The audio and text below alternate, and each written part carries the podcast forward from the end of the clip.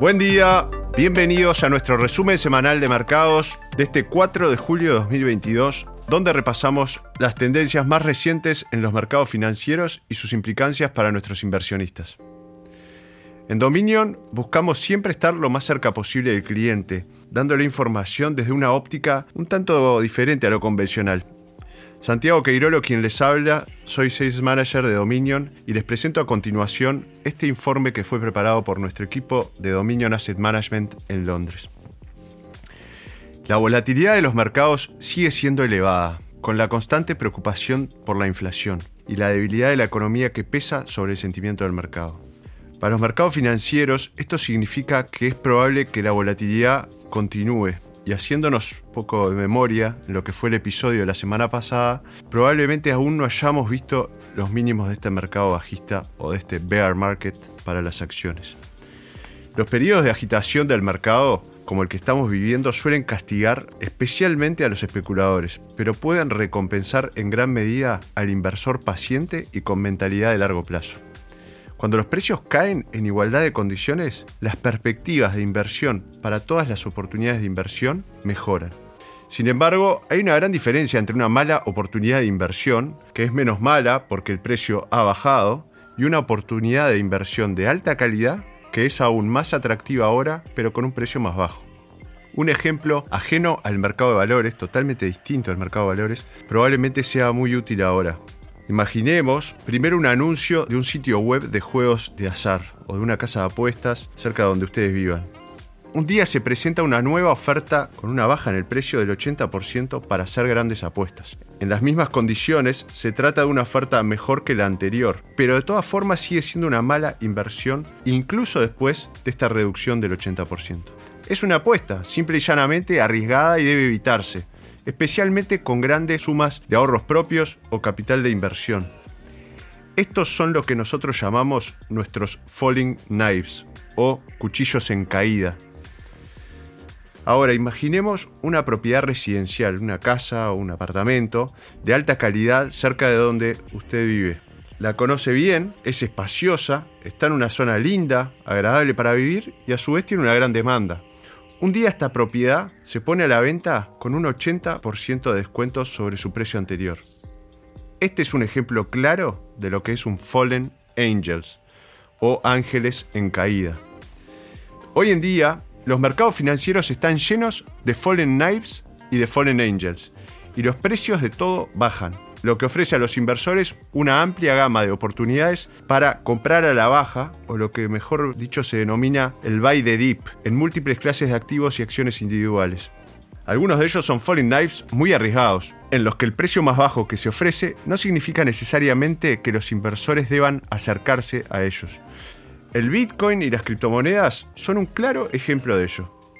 Veamos el Bitcoin, que ha bajado un 71% desde los máximos en 2021.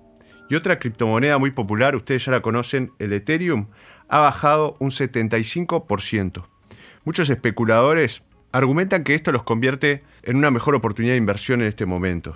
Para nosotros, estos son falling knives, y tratar de atrapar estos falling knives sería un grave error.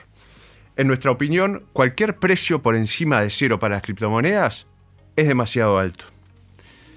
Muchas acciones también presentan características del mismo tipo y siguen cotizando con valuaciones muy altas a pesar de las importantes caídas que han registrado los precios de las acciones.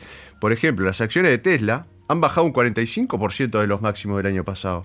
En comparación con las criptomonedas, al menos los inversores poseen algo en el mundo real con las acciones de Tesla. En este caso, hablamos de la fabricación de coches eléctricos. Pero de nuevo, los especuladores están tentados de empezar a comprar acciones de Tesla a estos precios ahora más bajos. Una vez más, les advertimos que no es una buena idea intentar agarrar un cuchillo que se está cayendo, ya que los niveles de evaluación siguen siendo muy altos en relación con otras empresas de automóviles y otros activos con precios más razonables en el mercado de valores. Lamentablemente, muchos inversores retail o minoristas están cayendo en la trampa de invertir capital nuevo en estos y otros activos de riesgo similares, comprando la caída, buying the dip y añadiendo capital para especular con estos precios de los activos sobrevaluados. Las caídas de precios no son por sí solas una gran inversión. Es importante que esto quede claro. Lo que importa es el precio en relación con el valor subyacente y los flujos de caja que generará el activo que se está comprando. Algunos precios de los activos han bajado, y con razón, porque estaban demasiado altos, deberían evitarse incluso a precios mucho más bajos. Encontrar los Fallen Angels, o al menos invertir en estrategias en la que este sea el objetivo explícito, es donde los inversores deberían, en nuestra opinión, concentrar todas las energías. Algunas de las principales compañías del mundo en la actualidad, en anteriores caídas del mercado, cotizaron a la baja en un 50% o inclusive más, viendo cómo los precios descendían junto con el resto del índice de mercado en ese momento. Amazon llegó a bajar un 85% desde su pico máximo en el sell-off del 2001 y 2002. Estos descensos de precios de nuestros Fallen Angels fueron acompañados de importantes descensos en el precio de los hype stocks, o sea, las acciones de moda de la época que nunca llegaron a recuperarse. Estos Fallen Angels, cuando se compraron en los mínimos del mercado o muy cerca de ellos, resultaron ser las mejores inversiones de las dos décadas siguientes. Amazon, comprada en marzo de 2001, hubiera generado hoy un rendimiento 200 veces superior en otras palabras, una inversión de 10 mil dólares hoy en día valdría 2 millones de dólares habiendo pasado 20 años.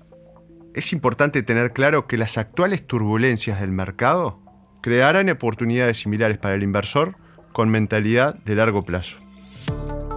Esperamos hayan disfrutado de este nuevo episodio. Los invitamos a seguirnos como siempre en Spotify, dejar sus sugerencias y comentarios a través de nuestras vías de comunicación y nos volvemos a encontrar la semana próxima. Muchas gracias.